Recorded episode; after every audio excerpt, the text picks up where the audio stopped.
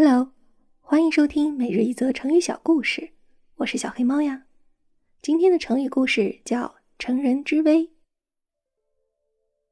东汉时，盖勋因为人正直、很有才干，被举为孝廉，当上了郡太守的主要属官、长史。盖勋所在的郡属凉州刺史梁胡管辖，而梁胡又是盖勋的朋友。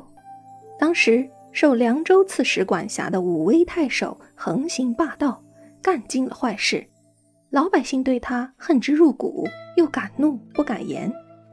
但是梁胡的属官苏正和却不畏强霸，敢于碰硬，依法查办了武威太守的罪行。可梁胡却怕追查武威太守的罪行会涉及高层权贵，并连累自己，他为此而焦虑不安。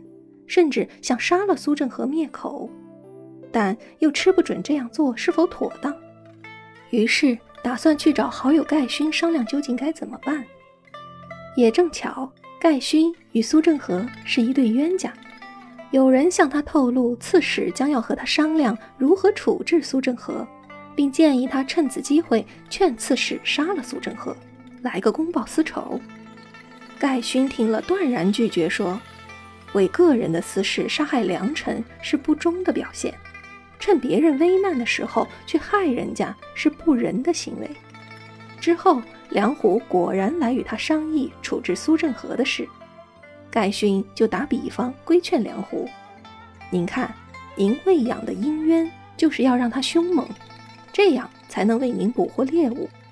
如今它已经很凶猛了，您却想把它杀掉。既然如此，养它。”又有什么用呢？乘人之危指的是趁别人危难的时候去威胁、侵害别人。今天的成语你学到了吗？我是小黑猫呀，请多多关注我，希望我的声音一直陪伴你。